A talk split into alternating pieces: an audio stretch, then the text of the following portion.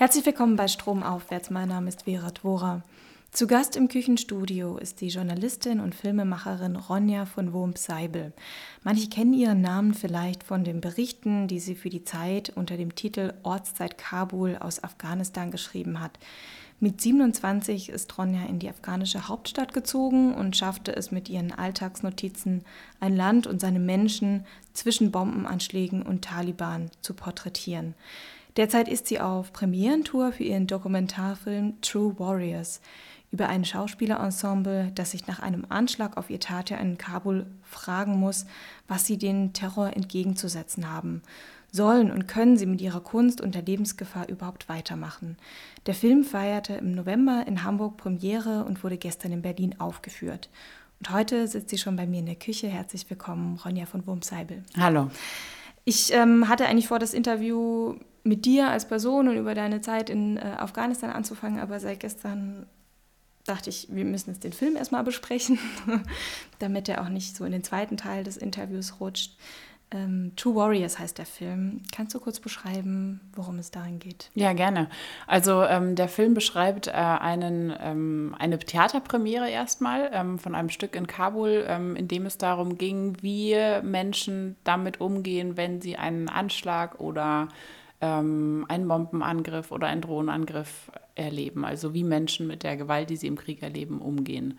Ähm, das war so ein Bewegungs-Tanztheater mit Live-Musik auf der Bühne, was in Kabul sehr ungewöhnlich ist. Also viele Leute haben uns gesagt, das war das erste Mal, dass sie sowas gesehen haben, Musik und Theater zusammen. Ähm, es war sehr, ähm, sehr poetisch, also mit sehr viel Bewegung und ähm, wenig Sätzen, die eher in so einer Gedichtform waren. Und ähm, äh, nach 20 Minuten ungefähr, eigentlich war geplant, dass ähm, das Stück sozusagen 20 Minuten hat, in dem, in dem die Schauspieler beschreiben, wie, äh, wie deprimierend und traumatisierend und, und traurig der Krieg ist. Und dann sollten 10 Minuten folgen, wo sie so eine Art Utopie erzählen, wie das Leben ohne Krieg aussehen könnte. Denn die meisten Leute in Afghanistan kennen das gar nicht. Seit 40 Jahren ist dort Krieg und ähm, die afghanische Gesellschaft ist äh, sehr jung, wie viele äh, Kriegsgesellschaften und ähm, sozusagen die meisten haben Frieden einfach noch nie erlebt. Und ähm, die wollten eben in dieser Utopie zeigen, wie ein Leben im Frieden aussieht, warum es so erstrebenswert ist und einfach für einen Moment so tun, als wäre das geschafft. Und ähm, äh, tatsächlich genau bevor dieser Happy Part, sagen die immer, äh, angefangen hat, ähm, hat sich im Publikum ein äh, 16 oder 17 Jahre alter Junge in die Luft gesprengt. Also es gab dann einen echten Selbstmordanschlag im Theaterstück über Selbstmordanschläge. Ähm, das Publikum war total verwirrt. Viele dachten am Anfang, das wäre Teil der Inszenierung, weil es ja eben um Selbstmordanschläge ging. Einige haben geklatscht und gepfiffen und gejubelt, weil sie dachten, wow, das ist so realistisch, wie konnten sie das so schaffen? Und ähm, eigentlich erst als dann ja, Leute die Verletzten gesehen haben und ähm, äh, gerochen haben, also den, äh, den, den, Staub und auch äh, die, das verbrannte Menschenfleisch und ähm, sozusagen die Explosion, ähm, dann haben sie gemerkt, so, oh nee, scheiße, das war jetzt wirklich ein Anschlag. Und ähm, äh, genau, und True Warriors beschreibt zum einen den Anschlag oder beginnt eigentlich mit dieser Premiere und dem Anschlag und beschreibt dann aber vor allem, wie die Leute, die damals auf der Bühne standen, aber auch im Publikum saßen, wie sie eben mit dem Schmerz, der bei so einem Anschlag entsteht, umgehen und wie sie es letztendlich schaffen, äh, sozusagen durch den Schmerz äh, stärker und entschlossener zu werden und ähm, eben sich nicht ähm, von der Angst, die sie alle bis heute haben, aber von der Angst nicht äh, besiegen zu lassen und eben weiter mit dem zu machen, was ihnen wichtig ist. Die Taliban haben sich zu dem Anschlag bekannt, kurz danach. und bei einem Theaterstück über einen Anschlag, das dann selbst zum Anschlagsziel wurde, war das irgendwie im Vorhinein schon riskant, dieses Theaterstück zu machen? Oder war das eben so ähm, gar nicht auf einer politischen Ebene, dass die Leute dachten, das ist jetzt eigentlich kein, keine Zielscheibe? Es ist nicht provokant. Also es war äh, der erste Anschlag in, in Kabul überhaupt, der wirklich ganz äh, gerichtet und gezielt äh, gegen Künstler ging. Ähm, bis dahin waren die Angriffe vor allem auf afghanisches Militär, afghanische Polizisten, ähm, ausländische Militärs und Polizisten, auf generell Ausländer, Diplomaten, ähm, Söldner. Ähm, aber und natürlich sind bei jedem dieser Anschläge immer ist auch, sind auch afghanische Zivilisten ums Leben gekommen, aber sozusagen das offizielle Ziel war eigentlich immer sehr militärisch und sehr politisch. Und das war der erste Anschlag, der wirklich ganz konkret ähm, äh, gegen Künstler ging und ähm, äh, sozusagen die, äh, die Taliban oder das Haqqani-Netzwerk hat sich zu dem Anschlag bekannt und ähm, die Taliban haben dann auch ein Statement veröffentlicht, in dem sie eben gesagt haben, ab jetzt äh, sind, gehören Künstler und äh, gehören zum, zu den Gegnern einfach. Also ab jetzt äh, sind sie auch legitime Ziele aus ihrer Sicht und, ähm, und auch Leute, die sich zivilgesellschaftlich beteiligen. Und äh, danach zum Beispiel wurden äh, Journalisten massiv stärker angegriffen als davor. Und diese, ähm, also dieser, wirklich dieser Angriff auf die Kulturszene hat mit diesem Anschlag ähm, eigentlich begonnen. Und deswegen zum einen hatte war Kunst nicht per se so was Provokantes. Man wusste schon, dass es ein gefährlicher Job ist, aber ähm, jetzt nicht in dem Maße, dass man sich gefragt hat, so, wow, wie können die das machen oder so. Und der, der französische Botschafter hat das eigentlich ganz schön beschrieben, finde ich. Er sagt sozusagen, wir mussten uns natürlich danach die Frage stellen, so, ähm, hätten wir das irgendwie antizipieren können, dass das eine Gefahr ist. Und er hat gesagt, er hat dann nochmal das Skript gelesen und hat alles sich angeschaut und hat gesagt, da war nichts Politisches drin. Es ging wirklich sehr um die, ähm, ja, so die psychosoziale Dimension von, von Auswirkungen einfach. Und es war eben auch nicht gegen Selbstmordattentäter, sondern explizit. Also ähm, es ging auch, also sozusagen um, es wurde Explosionen genannt. Also ähm, eben auch von Bombenangriffen, Drohnenangriffen, dass ganz viele Leute in Afghanistan sind auch von äh, westlichen Angriffen traumatisiert. Es sind nicht nur die Taliban, die dort Krieg führen. Und deswegen war es eigentlich nicht explizit nicht politisch, sondern ähm, wirklich sehr äh, so psychosozial, also wie, wie man menschlich damit umgeht. Man muss dazu auch noch sagen, und das hast du bei der Einführung in den Film, dass ähm, Theaterarbeit und äh, Schauspieler zu sein oder Musikerin zu sein in Afghanistan nochmal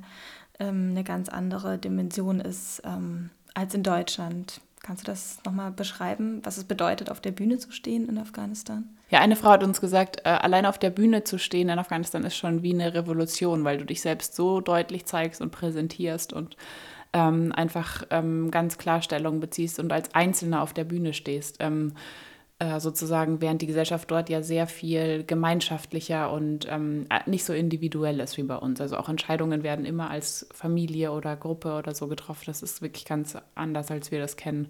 Und ähm, ein anderer Grund oder noch dazu kommt eben, dass dann äh, während der Taliban-Herrschaft, also bis 2001, wirklich jede Form von äh, Kunst, Musik, ähm, Fotos, Filmen, Fernsehen, alles verboten war. Und ähm, also ich war in dieser Zeit äh, nie dort, ich war da noch äh, sehr jung, aber ähm, unsere Freunde beschreiben uns das immer so, dass sie wirklich sagen, stell dir vor, du gehst durch eine stille Stadt. Also es wird nicht gesungen, es wird kein, im Radio hast du keine Musik und ähm, äh, sozusagen, ähm, das heißt nicht, dass die Leute das jetzt noch denken, aber das ist natürlich ein Prozess der Veränderung, der einfach Zeit braucht und äh, gleichzeitig ist äh, Kultur im afghanischen Alltag aus meiner Sicht eigentlich sehr präsent. Also wann immer man in ein Taxi steigt, ähm, es ist dort Radio, es gibt Ahmad Zahir, der ist so ein ganz äh, Schlagersänger, den einfach jeder kennt. Ähm, dann äh, auch die Gebete in den Moscheen sind ja wahnsinnig musikalisch und äh, auch sehr melodisch sozusagen.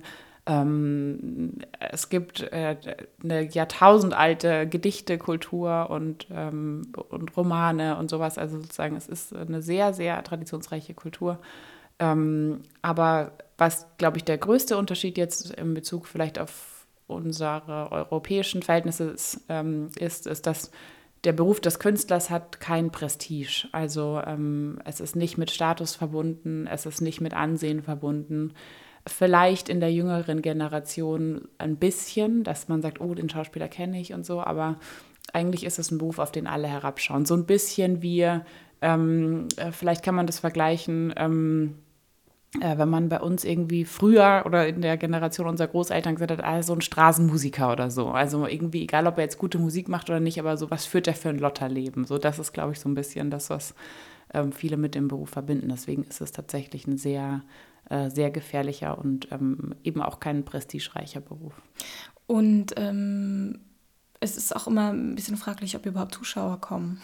Ja, es ist tatsächlich äh, schwerer, äh, Zuschauer zu bekommen, als, ähm, als das in Deutschland der Fall ist, was zum einen auch daran liegt, dass, dass jetzt nicht äh, so offensiv äh, Werbung betrieben werden kann, weil man ja gar nicht alle einladen möchte oder man eben auch Angst hat, dass die Falschen äh, mitbekommen könnten, was heißt die Falschen, aber gefährlichere Teile der Gesellschaft äh, mitbekommen könnten, was man plant. Und das heißt, die Einladungen passieren ganz oft äh, über E-Mail-Listen, über ähm, geschlossene Gruppen auf Facebook. Ähm, also immer ein sehr ausgewähltes Publikum eigentlich. Ähm, äh, bei, den, bei den Schauspielern, die äh, in True Warriors sozusagen ähm, ihr Stück gezeigt haben oder um die es da geht, die hatten ein Programm, wo das ein bisschen anders war. Die waren, ähm, glaube ich, über ja, fast zehn Jahre eigentlich immer in den Provinzen unterwegs und haben dort Puppentheater gespielt, vor allem für Kinder.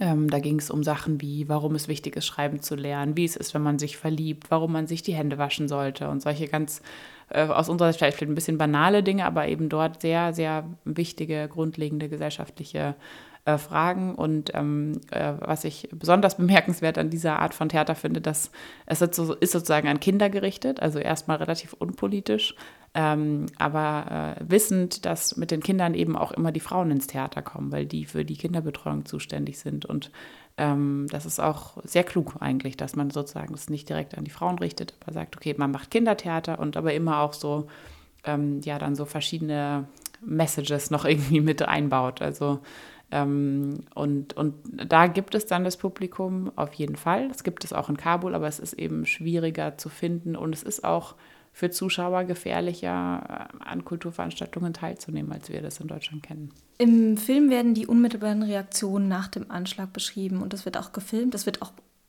der Anschlag mehr oder weniger gefilmt. Also man sieht die Explosion, irgendjemand bekommt eine Kamera in die Hand. Die Bilder sind verwackelt und ähm, die Menschen, die man darauf sieht, denen steht das Entsetzen wirklich ins Gesicht geschrieben. Ähm, wenn wir in Deutschland von einem Anschlag in Afghanistan hören, ist das meistens in Randspalten oder vielleicht mit so einem 30 Sekunden im Fernsehen, wo man noch viel Staub sieht und, und ähm, Verletzte.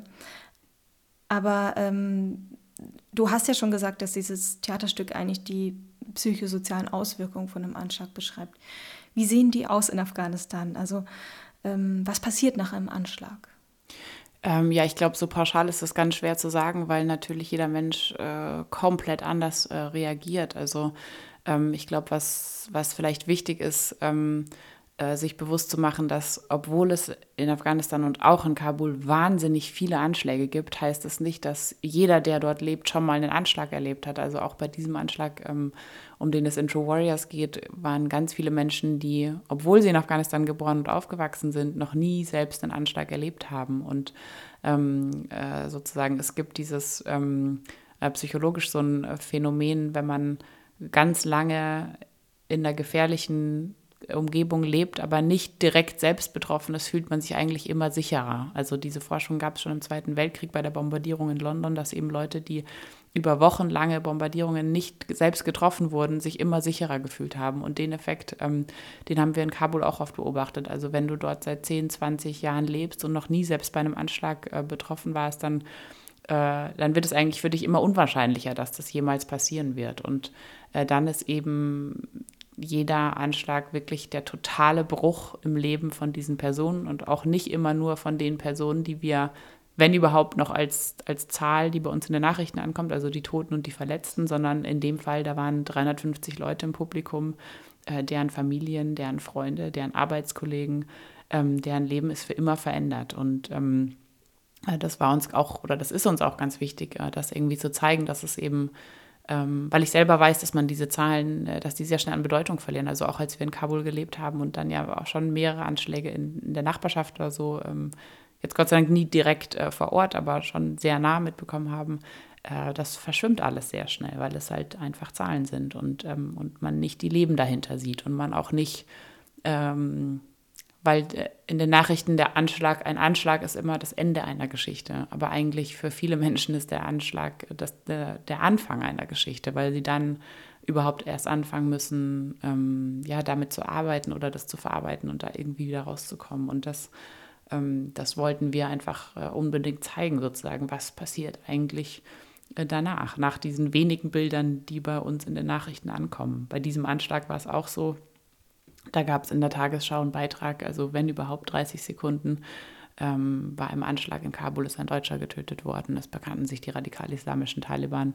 Ähm, ich glaube, es waren noch nicht mal Videoaufnahmen, sondern ein, ein Foto dazu und äh, das war's. Und, ähm, und, und dass es überhaupt in den Nachrichten äh, kam, lag daran, dass eben ein Deutscher ums Leben gekommen ist. Und ähm, das ist auch also so funktionieren halt Nachrichten, ähm, aber es ist eben, uns war es eben Bedürfnis zu zeigen, okay, wir müssen nochmal ganz grundlegend äh, uns menschlich bewusst machen, was da eigentlich passiert. Völlig egal, ob das jetzt in Kabul oder Berlin oder ähm, äh, in Syrien oder irgendwo anders auf der Welt passiert, es ist ja eine sehr universale Erfahrung, die Leute da machen.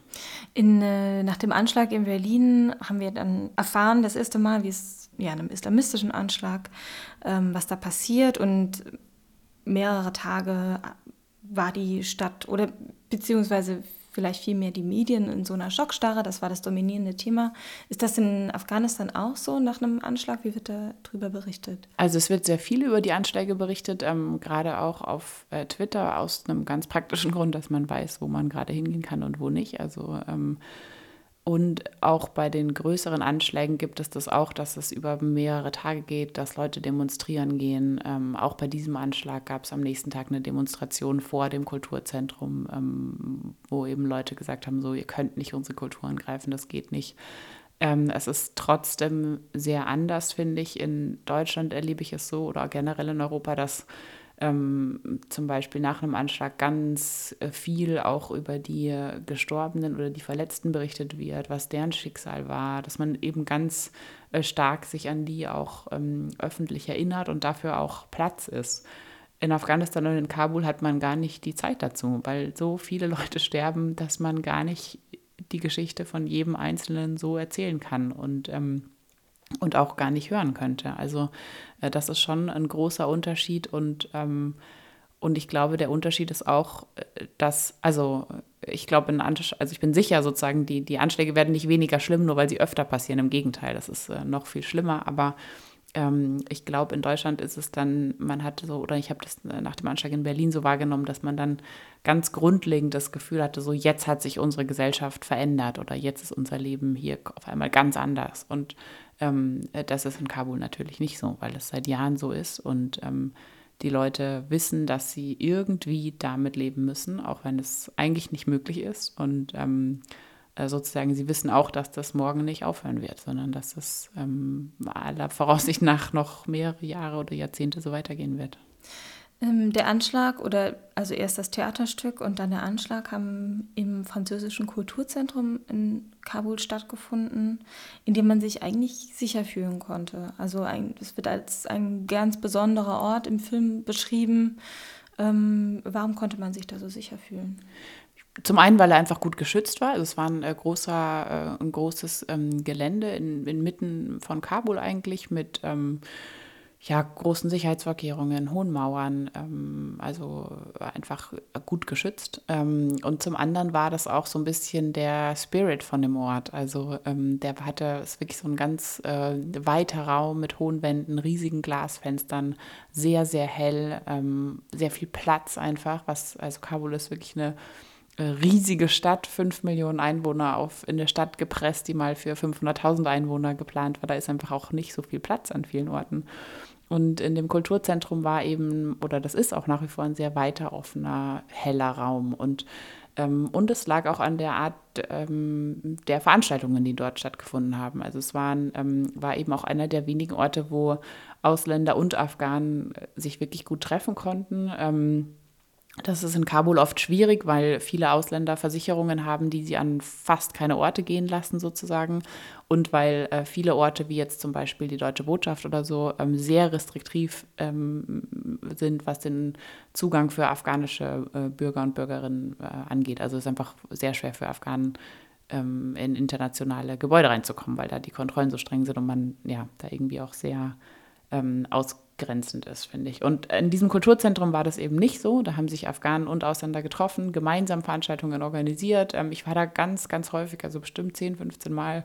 Da waren Ausstellungen, Hip-Hop-Konzerte, Theater, Zirkus, Gedichtaufführungen, ähm, auch immer auf Dari, also in der Landessprache. Und ähm, ähm, ja, das war einfach ein sehr, sehr offener Ort. Und äh, Siddiqui Barmak, ein Filmregisseur, der auch in True Warriors spricht, hat das, finde ich, ganz schön beschrieben. Er sagt, dass er immer das Gefühl hat, wenn er dort ankam, dass er so einmal durchatmet und sagt so, oh, jetzt schaue ich mir einen Film an oder ein Theater und kann den ganzen Scheiß von draußen mal vergessen sozusagen. Jetzt ähm, komme ich einfach mal zur Ruhe und ähm, entfliehe so ein bisschen dem Alltag, dem ich hier sonst ausgesetzt bin. Und deswegen, das hat, glaube ich, ganz stark zu diesem Sicherheitsgefühl beigetragen, dieser Spirit einfach an diesem Ort. Hm. Ähm, du hast es gerade erwähnt mit den Versicherungen. In deinem Buch Ausgerechnet Kabul widmest du ein ganzes Kapitel den Listen im afghanischen Alltag. Damit sind ähm, Gästelisten für Partys gemeint, aber auch sogenannte Whitelists, die besonders von Unternehmen an ausländische Mitarbeiter ausgegeben werden. Ähm, erklär uns kurz den Zusammenhang zwischen Versicherungen und Listen und ähm, was das für die ausländischen Mitarbeiter bedeutet. Ja, die meisten äh, Ausländer oder Internationalen, die nach Kabul kommen, ähm, arbeiten äh, ja entweder direkt bei einer Regierung oder äh, sozusagen für eine Firma, die von einer Regierung angestellt ist, für NGOs, für ähm, äh, Firmen, die versuchen, Rohstoffe abzubauen, also sozusagen in der Regel sehr große Unternehmen. Und ähm, äh, da Afghanistan sozusagen als Kriegsgebiet äh, zählt, ist es ein spezieller Versicherungsfall. Also äh, zum Beispiel jede Auslandsversicherung, die man in Deutschland abschließen würde, äh, würde im Schadensfall nicht zahlen in Afghanistan, weil es eben ein Kriegsgebiet ist, braucht man da eine spezielle Versicherung. Und, ähm, und die Versicherungen, die diese Unternehmen haben oder für diese Jobs, die ausgeschrieben sind, ähm, haben eben sehr klare Anweisungen, wo man sich aufhalten darf und wo nicht. Und die werden auch immer angepasst, je nach Gefahrensituation. Und ähm, als ich angefangen, also als ich nach Kabul gezogen bin, 2013, äh, da waren bei den Leuten, die ich kannte, war das noch relativ umfangreich. Also es gab viele Hotels oder Restaurants oder ähm, auch das Kulturzentrum, ähm, wo man einfach noch hingehen äh, konnte. Und äh, sozusagen nach und nach, ähm, nach jedem Anschlag wird diese Liste dann immer Kann kürzer. Kann ja noch kürzer werden, ja. Genau, also es passiert eigentlich nie, dass man sagt, oh, der Ort ist jetzt sicherer geworden, sondern meistens werden dann halt fünf oder zehn Orte einfach gestrichen. Und ähm, was, äh, was tatsächlich, finde ich, einen sehr dramatischen ähm, Effekt hat, weil äh, auf diese Art die aller, aller, allermeisten Ausländer, die in Kabul leben, einfach äh, nicht vor die Tür können und äh, keine Leute kennenlernen, keine Freundschaften knüpfen können, das Land nicht sehen.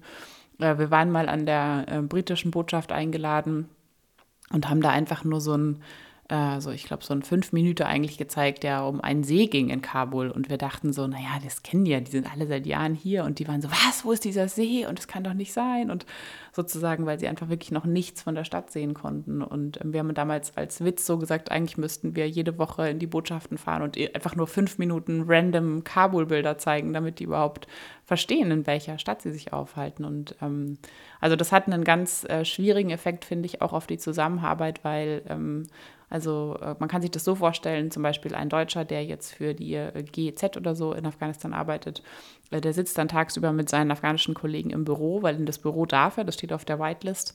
Und dann sagen die Kollegen abends, komm, wir gehen noch irgendwo was essen und er darf nicht mit.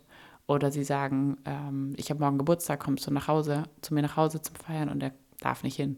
Ähm, oder sie sagen, komm, wir machen einen Ausflug und er darf nicht mit. Und ähm, er kann eigentlich immer nur sagen, ah, treffen wir uns in der Botschaft oder treffen wir uns hier. Und äh, dort können dann die afghanischen Mitarbeiter wiederum nicht hin. Also sozusagen, es gibt eigentlich wirklich kaum Möglichkeiten, Kontakt zu halten. Und ähm, das war bei mir insofern anders, einfach ist mein Beruf geschuldet als Journalist. Ähm, äh, sagt die Versicherung natürlich, okay, du, es ist halt dein Beruf, du musst auf die Straße und deshalb äh, konnte ich sozusagen machen, äh, was, ich, was ich wollte. Aber diese Versicherungen sind da eben sehr restriktiv und ähm, es ist auch einigermaßen wichtig, dass man sich daran hält, weil zum Beispiel ähm, im Todesfall, also wenn, wenn ich jetzt, äh, wenn meine Versicherung mir verbietet, in das Kulturzentrum zu gehen, ich sterbe dann dort, also ich mache es trotzdem und sterbe dann dort, dann äh, werden eben, dann bekommen die Leute, die, also meine Angehörigen bekommen dann gar nichts und deswegen ist es ähm, schon auch wichtig, dass man sich dann daran hält, wenn man diese Auflagen hat. Das fand ich auch aus deinem Buch sehr erhellend, weil ich kannte diese Auflage überhaupt nicht und so dieses Bild, dass ähm, ja so die Ausländer äh, in einer Bar sitzen und sich äh, sozusagen überhaupt nicht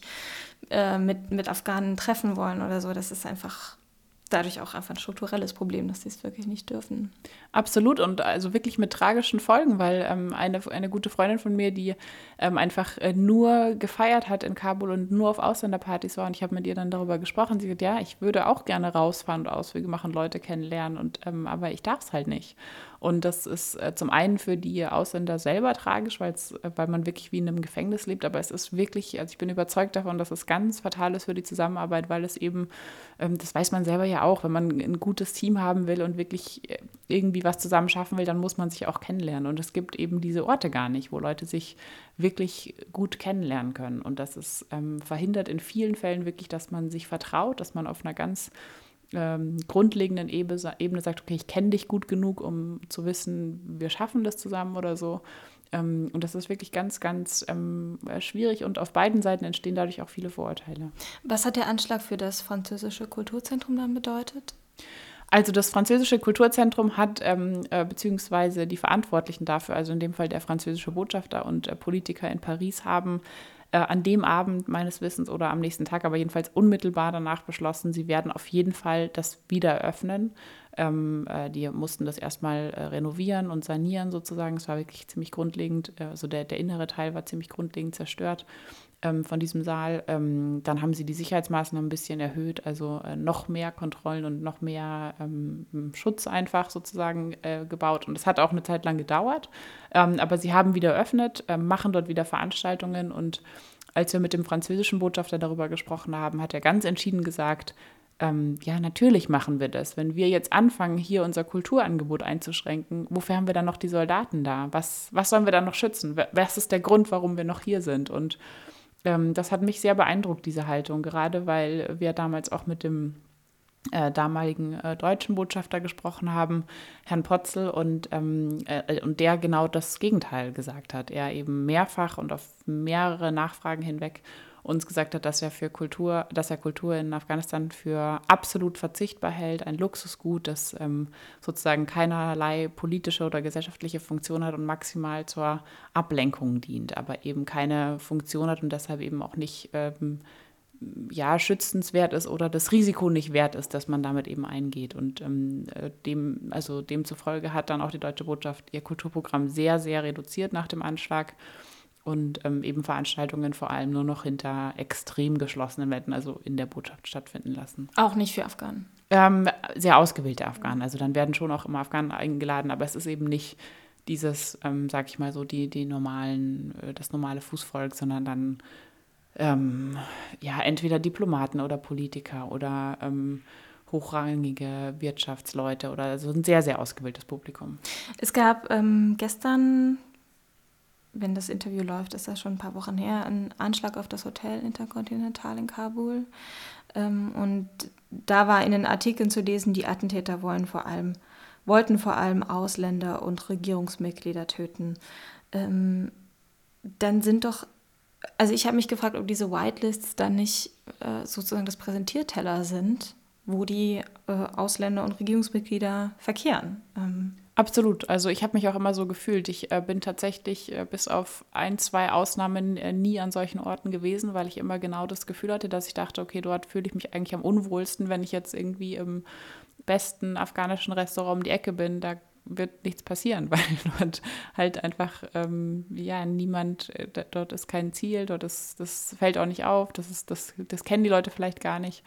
Und ähm, ich habe mich aus dem Grund immer ähm, sehr von solchen Orten ferngehalten. Ich konnte es aber halt auch, weil ich eben die Alternativen hatte. Und äh, ja, das ist äh, nicht nur bei den Orten ein Problem, das ist genauso, also ähm, wieder jetzt die allermeisten Ausländer, ähm, die eben nicht dort als Journalist sind, fahren ausschließlich in gepanzerten, riesigen Autos und Fahrzeugen durch Kabul.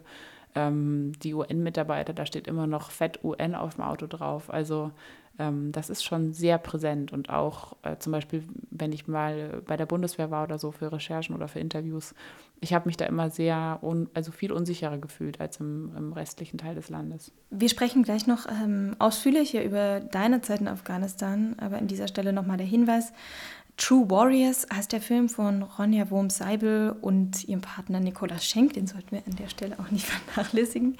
Ähm, ihr habt auf eurer Seite truewarriors.de deutschlandweite Aufführungstermine aufgelistet. Ähm, mir war es noch nicht so ganz klar, ob der Film auch regulär in die Kinos kommt oder nur für ausgewählte Termine. Ähm, äh, beides. Also sozusagen, es ist natürlich ein äh, Film fürs Programmkino. Ähm, das ist jetzt kein Blockbuster und irgendwie wird, glaube ich, nie in irgendeinem Cinemax laufen. Äh, das ist aber auch gut so. Und ähm, wir haben jetzt wirklich gerade erst angefangen, ähm, ja, mit dieser Tour und äh, versuchen jetzt den Film in möglichst viele Städte und dann möglichst viele Orte zu bringen. Und äh, sehr häufig ist es dann so, wenn wir einmal da waren, dass die Kinos ihn dann ins Programm nehmen. Ähm, das heißt, es läuft einfach gerade so ein bisschen an. Wir machen das alles zum ersten Mal. Wir haben noch nie einen Film davor produziert ähm, und äh, lernen da gerade auch äh, so ein bisschen, wie das vielleicht funktionieren könnte. Ist, glaube ich, aber auch ein ähm, in dem Fall sehr speziell, weil es eben ein Film ist, der, das ist jetzt zumindest so das Feedback nach den ersten 30 Vorführungen, wirklich emotional sehr berührt und ähm, eigentlich nach jeder Vorstellung fünf bis zehn weitere entstehen. Also weil, weil eben ganz viele Leute sagen, ach, wir müssen den auch da zeigen und da zeigen und da zeigen. Und äh, wir den eben, äh, dadurch, dass wir auch selber das produziert haben, sind wir, was den Verleih angeht, sehr frei und können den eben auch außerhalb von Kinos zeigen. Das heißt, wir sind wirklich gerade auch viel an Universitäten und Schulen und ähm, kleinen NGOs oder ähm, ja, irgendwelchen Vereinen, Kirchen und, äh, und, und, zeigen die dann sehr vielen Orten. Deswegen ähm, lohnt sich der Blick auf die Terminliste unbedingt, weil es eben auch oft außerhalb vom Kino zu sehen ist. Ich habe 2014, äh, da habe ich die Zeit noch abonniert, ähm, deine Alltagsnotizen aus Afghanistan mit dem Titel Ortszeit Kabul gelesen. Und einleitend für diese Berichte war immer der Satz, die Deutschen ziehen aus Afghanistan ab, Ronja von Wurmseibel zieht hin. Und da war da ein Bild von dir und ich dachte mal, diese Frau ist so unglaublich mutig, dass sie in dieses Land zieht. Ähm, Erzähl uns ein bisschen darüber, wie es zu der Entscheidung kam. Du hast ähm, irgendwie ein Interesse daran gehabt und das erstmal ausprobiert mit einem Urlaub von vier Wochen in Afghanistan. Genau, so war es. Also äh, Urlaub stimmt nicht ganz, weil ich während der Zeit eigentlich nur gearbeitet habe, aber sozusagen für, ähm, also ich habe damals bei der Zeit äh, im Politikressort gearbeitet und ähm, das war eigentlich ein begrenzter Rahmen, der ausgemacht war. Und dann gab es damals bei denen ein bisschen äh, personalen Engpass. Und hat mein damaliger Chef mich gefragt, ob ich mir vorstellen konnte, nochmal äh, zu verlängern. Und ich war eigentlich nicht ähm, äh, so glücklich dort und habe dann gesagt, ähm, okay, aber ich hätte eben gern einen Monat frei dazwischen. Und ähm, äh, dann war ich sozusagen in dem Monat in Kabul und habe ähm, dort ganz viel recherchiert und geschrieben, aber vor allem versucht, die Stadt ein bisschen kennenzulernen und auch das Land. Ich war auch außerhalb von Kabul unterwegs und habe mir für den Monat so ein bisschen die Frage vorgenommen, ob ich mir eben vorstellen könnte, dort ähm, wirklich länger zu leben, weil mich das Land sehr fasziniert hat und auch ähm, politisch äh, war das eine wahnsinnig interessante Zeit. 2014 waren die ersten großen Wahlen. Ähm, äh, große Teile der NATO sind abgezogen. Also es war einfach politisch sehr, sehr interessant. Und in Kabul ist äh, leider seit 2011 kein fester deutscher Korrespondent mehr von keinem Medium oder Korrespondentin. Ähm, äh, deswegen hatte ich das Gefühl, dass es sehr, sehr viele Geschichten gibt, die äh, gerade die so ein bisschen Zeit brauchen, die man jetzt nicht in einer Woche recherchieren kann oder so, ähm, die einfach nicht erzählt werden. Und auch äh, durch mein Alter bedingt, ich war damals 27, habe ich natürlich ganz andere Leute kennengelernt, als es jetzt vielleicht ein ähm, etwas klischeehafter 50-jähriger Kriegsreporter so tut. Und ähm, dadurch eben auch ganz andere Geschichten. Und ähm, ich konnte mich dann sehr lange nicht entscheiden und habe dann, ähm, als ich zurückgeflogen bin, am Flughafen gemerkt, so, nee, das war jetzt nicht das letzte Mal. Also das, da war dann irgendwie in dem Moment wusste ich, okay, jetzt, das musst du einfach machen. Und ähm, dann bin ich eben ein paar Monate später dorthin gezogen und ich muss sagen, ähm, äh, also das höre ich sehr oft, dass Leute das sehr mutig finden, äh, dass ich dorthin gegangen bin. Aber ähm, und eine Zeit lang habe ich das dann auch geglaubt, weil wenn man sowas so oft hört, dann glaubt man es ja auch irgendwann. Aber eigentlich ähm, finde ich, beschreibt das das gar nicht so richtig, weil, weil ich halt einfach nicht die Angst davor hatte. Und ich finde, Mut heißt ja eigentlich immer, dass man Angst überwindet. Und ähm, ich hatte Angst, als ich das erste Mal nach Afghanistan geflogen bin, weil ich einfach gar nicht wusste, was mich erwartet. Ähm, aber sobald ich es dann dort kennengelernt habe, habe ich ja auch ganz andere Sachen und Situationen und Menschen erlebt, als das hier in den Nachrichten der Fall ist. Also ähm, es gibt dort den Krieg und der ist wahnsinnig tragisch. Gleichzeitig gibt es auch Alltag und ähm, friedliche Seiten, wunderschöne Landschaft, ähm, eine tolle Kultur, eine wahnsinnig große Gastfreundschaft. Und ähm, sobald man diese Sachen alle kennenlernt, relativiert sich die Angst wirklich sehr, sehr schnell und äh, sehr grundlegend. Und deshalb ähm, finde ich eigentlich nur, dass das erste Mal hinfliegen war mit Sicherheit mutig, aber danach war es einfach nicht mehr, ähm, war die Angst nicht mehr so da. Und deshalb auch ähm, eigentlich keine, also eigentlich eine sehr eigennützige Entscheidung. Ich wollte da einfach hin und mir hat es da gut gefallen und ähm, dann habe ich das auch gemacht. Meine nächste Frage wäre jetzt gewesen, aber ich weiß gar nicht, ob das das so richtig trifft. Also durch dein Buch versteht man die Motivation und deine Neugier, aber auf der anderen Seite warst du ähm, mit 27 warst du das allererste Mal in Afghanistan. 26, mit, genau, 26. mit 27 bin ich hingezogen mhm. und mit 26 war ich zum ersten Mal dort. Ähm, mit 26 und, und wenn man das eben so liest in deinem Buch, ist es vielleicht auch so ein bisschen Naivität, aber nicht in so einem ähm, nicht in so einem beleidigenden oder dümmlichen Sinne, sondern wirklich so arglos. Das hat dich einfach gepackt und du wolltest das wirklich von allen Seiten irgendwie betrachten. Ja, genau so war es. Also ich finde, ähm, äh, ich mag das Wort naiv sehr gern. Also ich ähm, empfinde, ich weiß, dass viele Leute das als Beleidigung empfinden, aber mir geht es da gar nicht so. Ähm, weil ich, ähm, ja, ich hatte da einfach tatsächlich Lust darauf, das auszuprobieren und hatte auch ehrlich gesagt nichts zu verlieren. Also deswegen äh, habe ich das mit dem Mut gesagt, weil ähm, also ganz grundlegend, ich habe einen deutschen Pass. In Kabul gehen jeden Tag zwei Flüge nach Istanbul und nach Dubai. Ich wusste, ich kann jeden Tag hier weg. Sobald das wirklich irgendwie Richtung Bürgerkrieg geht, bin ich sofort weg. Das war immer klar.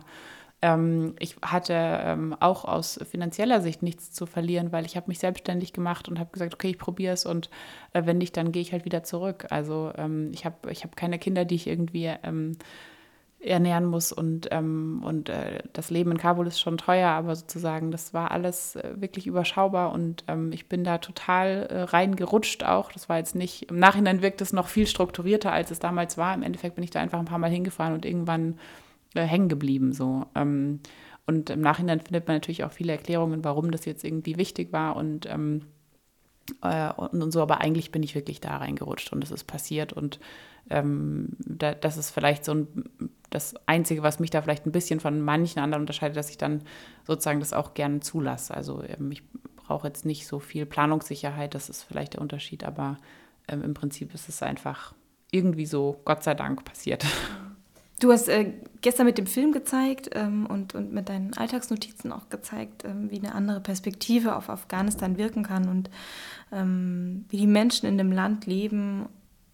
Und ich glaube, dass viele Menschen hier in Deutschland Afghanistan mit Terror und Taliban und Unterdrückung der Bevölkerung in Verbindung bringen und irgendwie auch so ein, äh, ich glaube, es wird auch irgendwie so ein hinterwäldlerisches Bild irgendwie von Afghanen gezeichnet.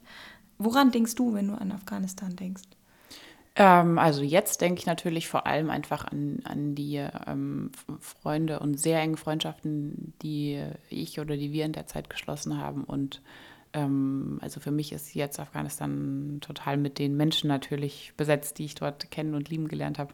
Ähm, und ich glaube, das, was du davor beschrieben hast, liegt so ein bisschen darin, dass das ist ja auch ein Phänomen, was auf viele andere Länder zutrifft, was, glaube ich, ähm, sozusagen, wenn man jetzt als, als Journalist oder auch als äh, Filmemacher oder irgendwie ähm, ähm, zuschauender, berichtender Mensch in ein fremdes Land geht, dann ist es ja ein ganz menschlicher Prozess, dass einem erstmal das Fremde ins Auge sticht und das Exotische. Und ähm, so funktioniert ja auch ein bisschen unsere Medienlandschaft, dass ähm, das Exotische sozusagen auch gefragt ist. Und äh, das war eigentlich das, was ich mir in Afghanistan von Anfang an vorgenommen habe, dass ich tatsächlich nach den Gemeinsamkeiten suche und nicht nach den Unterschieden, ähm, weil ich es sehr, weil ich eben davon überzeugt bin, dass ähm, bei allen Unterschieden in der Kultur und in der Tradition und ähm, auch in der Religion und in überhaupt den Lebensumständen, dort ist Krieg, hier nicht.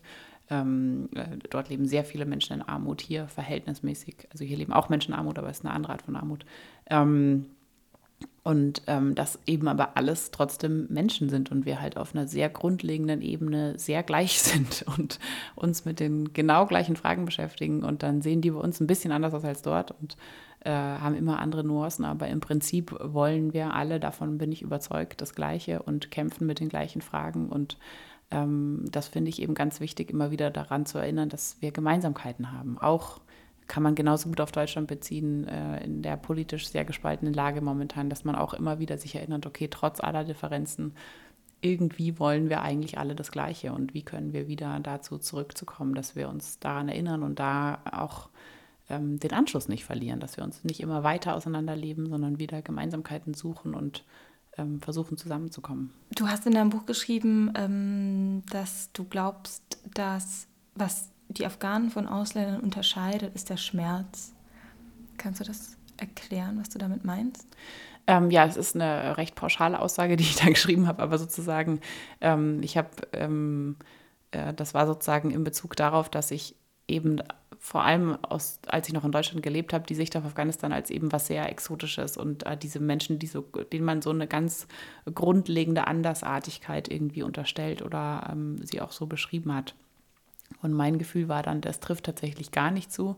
Äh, wenn es etwas gibt, was sie unterscheidet oder was sie so grundlegend unterscheidet, hatte ich tatsächlich das Gefühl, ist es eben der Schmerz, den man äh, hat und mit dem man aufwächst, wenn man wirklich, ähm, ja, wenn man in einem Land lebt, das seit 40 Jahren äh, die verschiedensten äh, Kriege erlebt habe, die alle sehr unterschiedlich, aber alle sehr grausam waren und sind. Auch der Krieg, den der Westen in Afghanistan führt, ist sehr grausam für viele Afghanen. Ähm, sehr, sehr viele afghanische Zivilisten werden bei Drohnenangriffen und Bombenangriffen getötet, auch wenn das hier nicht so in den Nachrichten kommt.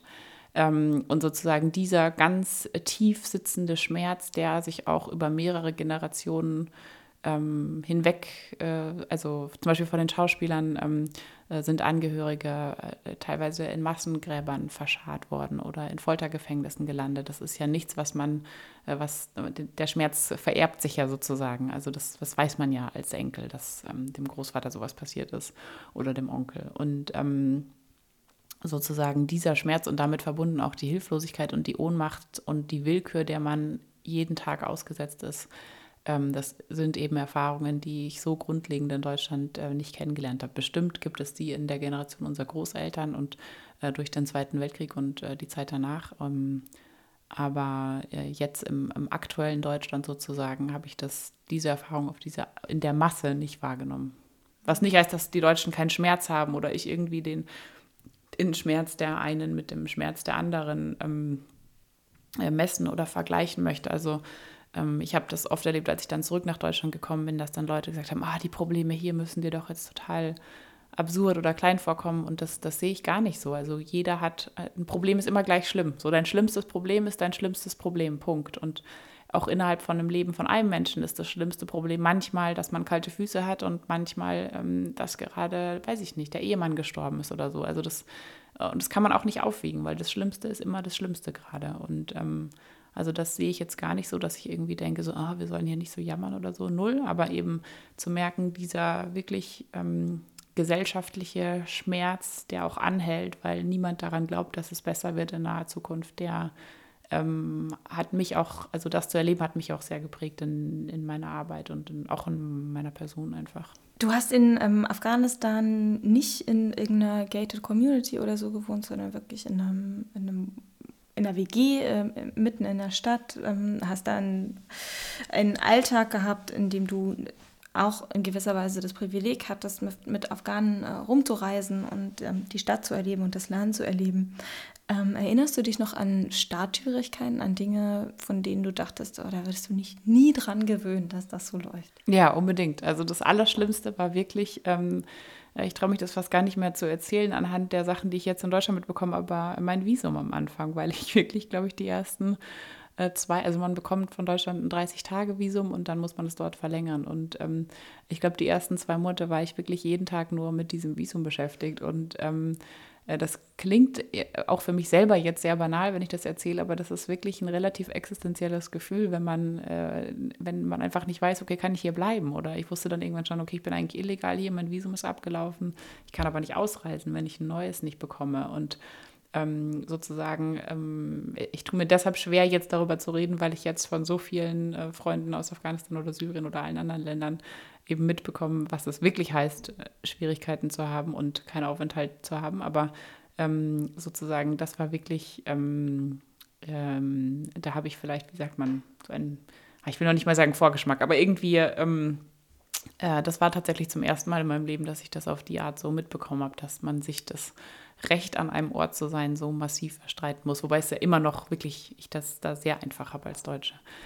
Ähm, und ansonsten ähm, gab es da wirklich wenig. Also ähm, die Stadt ist sehr staubig und sehr schmutzig und ähm, wirklich auch auf eine Art, dass man ähm, ja, also man, ich habe da oft Nasenbluten bekommen oder so ähm, von dem Dreck einfach, der in der Luft ist.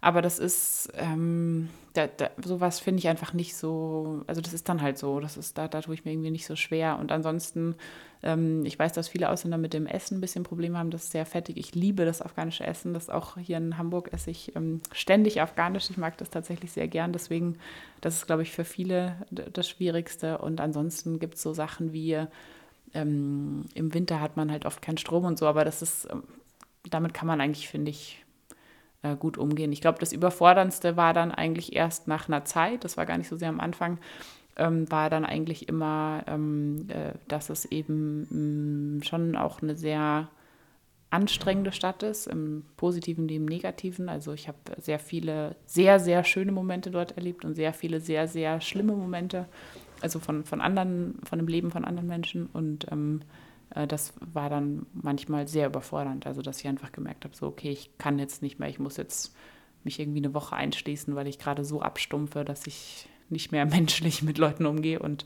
ähm, dann habe ich mich immer ein paar Tage eingesperrt und dann ging es auch wieder. Aber das kam dann eigentlich erst so, also ich fand das mit der Zeit kam dann eigentlich erst das ähm, Überfordernde, den Anfang. Das war wirklich ist eine sehr, sehr schöne Zeit, die ich auch schön in Erinnerung habe. Erzähl uns was vom afghanischen Essen. Ja, also das afghanische Essen, wie gesagt, ist äh, sehr ölig. Ähm, äh, meine Lieblingsspeise äh, heißt Kabuli Palau. Das ist so ein äh, Reis mit Rosinen, also äh, mit äh, gedünsteten Rosinen und ähm, Karottenschnitzen und ähm, Fle ganzen Fleischstücken sozusagen zusammen. Und der, der Reis wird im, in der wie nennt man das? Also in dem, also man brät das Fleisch an und darin wird der Reis dann äh, gekocht. Also das, der ganze Reis hat einen sehr starken Geschmack. Äh, das liebe ich wirklich und habe ich fast jeden Tag gegessen in Kabul. Ähm, dann gibt es äh, Kebab, was so Schaschlik-mäßig ist, aber extrem äh, gut gewürzt ist. Und äh, in Afghanistan gibt es so Schafe, die haben so ein, äh, die haben einfach so einen extra Arsch noch hinten draus. Das sieht total komisch aus, wenn man das noch nie gesehen hat. Und äh, da ist so ein ganz ähm, einfach nur Fett sozusagen. Das ist einfach pures Fett, das ist so gezüchtet. Und ähm, das schmeckt wahnsinnig gut tatsächlich. Ähm, ähm, dann gibt es äh, Dupiosa, was übersetzt heißt zwei Zwiebeln.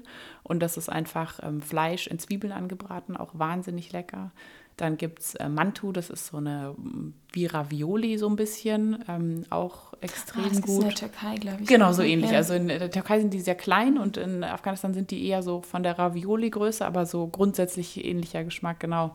Ähm, dann das Brot ist wahnsinnig lecker, wird in so einem Steinofen gebackt, wo man das einfach an die Wand klatscht und es dann ähm, runterfällt. Es gibt ein sehr, sehr leckeres ähm, äh, äh Ferini, also so eine Nachspeise mit, ähm, weiß gar nicht genau, was da drin ist also sehr lecker jedenfalls. Zucker, genau. Dann gibt es äh, Doch, das ist so ein Joghurtgetränk. Ähm, ja, also ich mag wirklich, ich überlege, es gibt ein paar Sachen, die ich nicht gegessen habe, so Schafskopf und Schafshoden, weil ich da mich nicht überwinden konnte. Aber ähm, alles andere, was ich gegessen habe, fand ich wirklich sehr gut. Sogar Kurut, das ist so, das war vielleicht das Gewöhnungsbedürftige, das ist so ein getrocknet, so ein Ball getrockneter Milch und die gegärt ist. Also man denkt wirklich das erste Mal, man will kotzen, wenn man reinbeißt, aber sobald man es zum zweiten Mal isst, ist es einfach wahnsinnig lecker. Ich weiß auch nicht, woran das liegt. Man isst sich so rein. Genau, wirklich, man isst sich so rein und ähm, genau, nee, also alles. Und es gibt immer Mandeln und frische Früchte und ähm, also wirklich kulinarisch kann ich es nur empfehlen. Schön.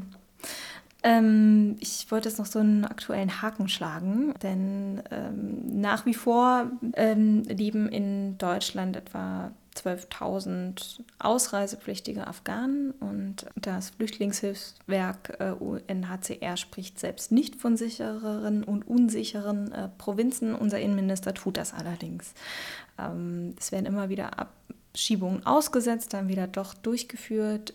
Wie ist da deine Einschätzung? Gibt es sichere Provinzen in Afghanistan? Nein, auf keinen Fall. Also es gibt keine sicheren Provinzen, es gibt auch keine sicheren Ortschaften oder sicheren äh, Städte oder irgendwie sowas. Das ist wirklich eine, äh, man kann noch nicht mal sagen Erfindung, das ist äh, eine Lüge. Herr de Maizière weiß das auch. Es gibt ähm, von der UN, von UNAMA sozusagen, also von dem für Afghanistan zuständigen Bereich der UN, jedes halbes Jahr ähm, einen Bericht, wo ähm, ganz, ganz konservativ und ähm, äh, sozusagen die Mindestzahlen von getöteten, verletzten, allen möglichen Kriegsopfern aufgelistet werden. Diese Zahlen nehmen bestätigt und beständig und massiv zu seit Jahren. Das wird jedes Jahr schlimmer. Es gibt jedes Jahr neue Rekordzahlen. Und dazu muss man wissen, die Zahlen, die in diesem Bericht landen, das sind nur diejenigen Toten und Verletzten, wo man von drei voneinander unabhängigen Quellen den Tod und die Person mit Dokumenten beweisen kann, was bei fast keinem der Fall ist. Also das ist wirklich die absolute Mindestziffer und die schießt in die Höhe momentan. Ähm, das gleiche gilt für Wohnungslose, Arbeitslose, ähm, Binnenflüchtlinge innerhalb des Landes, Flüchtlinge außerhalb des Landes. Ähm, Armut, also es, das ist auch kein Gefühl oder so, das sind einfach Zahlen, die kann man nachlesen. Es wird alles gerade massiv schlechter in Afghanistan. Nicht gerade seit, seit Jahren, ganz beständig. Und ähm, ich finde das sehr fatal, ähm, sozusagen abzuschieben mit der Begründung, dass es sicher genug ist. Ich finde, es ist eine legitime Entscheidung zu sagen, wir können nicht alle aufnehmen, wir müssen Leute abschieben. Das ist nicht meine Meinung. Ich glaube das auch nicht, aber es ist eine legitime politische Entscheidung. Was ich nicht legitim finde, ist zu sagen, wir schieben ab, weil es sicher ist. Man müsste sagen, wenn man aufrichtig wäre, müsste man sagen, wir schieben ab, obwohl es nicht sicher ist. Und das ist, ähm, man kann jetzt irgendwie sagen, naja gut, ein Wort ist doch kein Unterschied, aber das ist tatsächlich sehr, sehr wichtig, weil ähm, indem man eben als Regierung sagt, Afghanistan ist sicher genug, um abzuschieben, sagt man jedem einzelnen Afghanen und jeder einzelnen Afghanin, die sich nicht sicher fühlt, dass sie lügen oder dass sie Weicheier sind oder Feiglinge. Und ähm, ich kenne ja auch viele, die hier sind. Und das ist tatsächlich eine Frage, die sie jeden Tag fast von irgendjemand gestellt bekommen. So, warum bist du hier? Afghanistan ist es doch nicht so sicher oder was ist da los? Und ähm, das finde ich tatsächlich nicht nur zynisch, sondern ganz fatal von, von in dem Fall unserem Innenminister, dass er eben bewusst nie, also er weiß, wie die Situation in Kabul ist und in Afghanistan und er sagt eben trotzdem, es sei sicher genug. Und damit ähm, damit sagt er jedem einzelnen Afghanen und jeder einzelnen Afghane, die sich nicht sicher fühlen, dass sie Lügner sind. Und das ist äh, menschlich einfach total fatal. Was sagst du? Ähm, es, es, gibt ja afghanische Freunde von dir, die jetzt in Deutschland leben, die auch Asyl beantragt haben, auch aus diesem Schauspielerensemble. Wie geht es dir, als wenn du dort bist, wenn, wenn sich die Situation verschlechtert und die Leute sagen, sie müssen hier weg? Es ist schlimm. Also ähm, es ist schlimm und ähm, ein ganz, ganz grundlegendes Gefühl von Ohnmacht und Hilflosigkeit, weil ähm, ich ja nicht nur und wir alle nicht jetzt sagen können, ach, dann beenden wir den Krieg oder so, ähm, äh, sondern ich auch den einzelnen Leuten einfach nicht helfen kann. Also ich kann ich kann denen zuhören, aber das war's. Also ähm, Selbstberichterstattung ähm, hilft da ja leider nicht besonders viel oder sehr über, in einem sehr überschaubaren Rahmen. Und ähm, ja, das ist schlimm. Also ganz, ähm, das sind immer die schwersten Momente eigentlich, wenn ähm, Leute uns dann ansprechen und sagen, ich, ich muss hier weg, hast du und auch nicht so, ich habe keine Lust mehr, sondern die, die haben dann schon die entsprechenden Geschichten und ähm, und die entsprechenden Erlebnisse, die auch jedes Mal wirklich sehr, sehr tragisch sind und äh, man dann einfach nur schulterzuckend da sitzen kann und sagen kann, ich verstehe dich, aber ich, ich will dir auch helfen, aber ich kann, es gibt nichts, was ich für dich tun kann. Und äh, besonders schlimm ist das natürlich bei Leuten, die wir schon sehr lange kennen und die uns sehr nah sind. Unsere ähm, Haushälterin, die wirklich äh, für uns zu so einer ähm, Ersatzmutter geworden ist dort, die ähm, hat mal bei einem Anschlag, der ganz nah bei uns war und den, den sie leider miterlebt hat, äh, danach zu mir gesagt, so Ronja, wenn ich irgendwann mal sterbe, nimmst du bitte meine drei Töchter mit nach Deutschland. Und ich kann nicht Ja sagen in dem Moment, weil es nicht, ähm, ja, weil es nicht geht. Und das ist ähm, da merkt man dann eben, dass Asylpolitik, dass es da eben nicht um Zahlen gehen darf, dass es eben ganz wichtig ist, wirklich Einzelfallentscheidungen zu treffen und, und sich auch immer daran zu erinnern, dass niemand, der hier ankommt, sein Land freiwillig verlässt. Jeder, der geht, geht erst dann, wenn wirklich er gar keine Hoffnung mehr hat und äh, so bedroht wird, dass er sagt, okay, es, es geht nicht mehr, ich kann hier nicht mehr leben.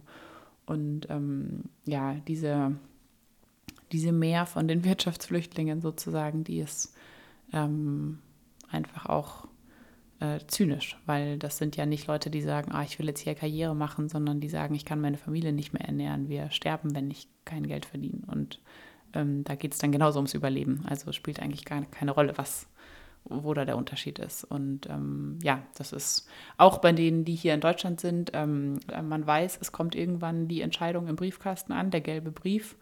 Und wenn er negativ ist, hat man eine Woche, um zu antworten.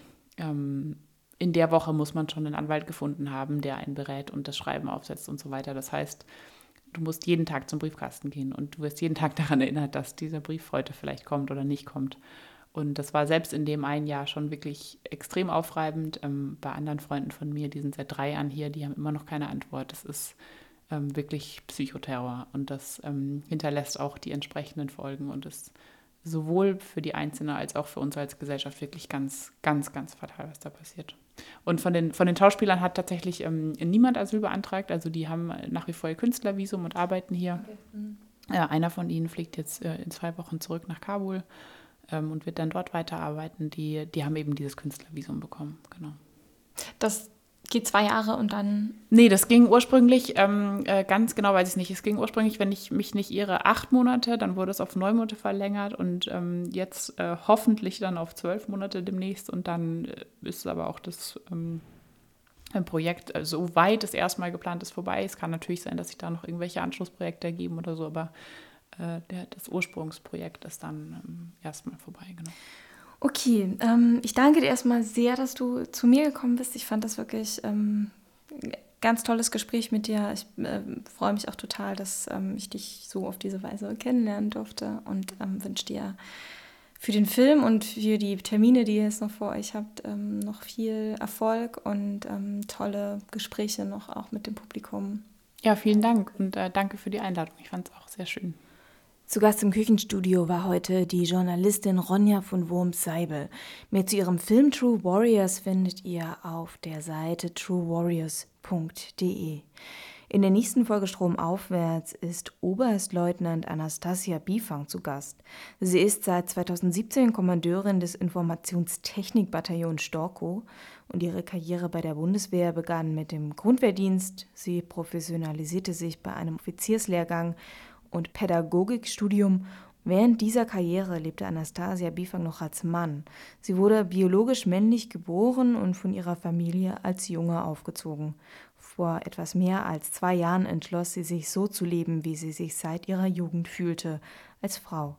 In ihrer Rolle als Ehemann und Soldat habe sie jahrelang das Weibliche unterdrückt, obwohl es ihr damit zunehmend auch körperlich schlecht ging. Über ihr Coming Out, ihre Transition und ihre Erfahrung als Transperson bei der Bundeswehr sprechen wir in der nächsten Folge Stromaufwärts. Vielen Dank in dieser Woche fürs Zuhören. Bis zum nächsten Mal.